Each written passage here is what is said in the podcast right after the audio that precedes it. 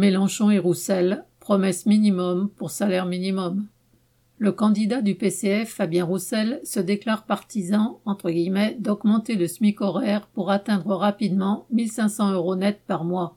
Jean-Luc Mélenchon, lui, parle de 1400 euros net et renvoie l'augmentation des autres salaires à des négociations immédiates par branche. Le renvoi à des négociations revient à laisser la décision au patron, comme c'est le cas dans celles qui ont lieu tous les ans. Alors que le SMIC est aujourd'hui d'environ 1269 euros net et que Castex lui-même a indiqué en annonçant sa prime inflation qu'en dessous de 2000 euros on est dans la pauvreté, ces propositions sont particulièrement timides. Elles montrent le souci des deux candidats de ne pas déplaire au patronat.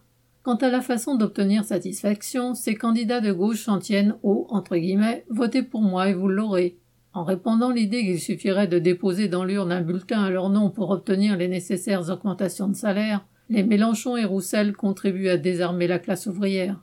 Cela fait de leur promesse sur le SMIC un simple affichage électoral. Les travailleurs n'ont pas besoin de promesses électorales, d'autant plus faciles à faire de la part de candidats n'ayant aucune chance de parvenir au pouvoir. Aujourd'hui, dans bien des entreprises, ce n'est que par la grève que les travailleurs réussissent à obtenir des augmentations un petit peu moins dérisoires que celles que proposent les patrons.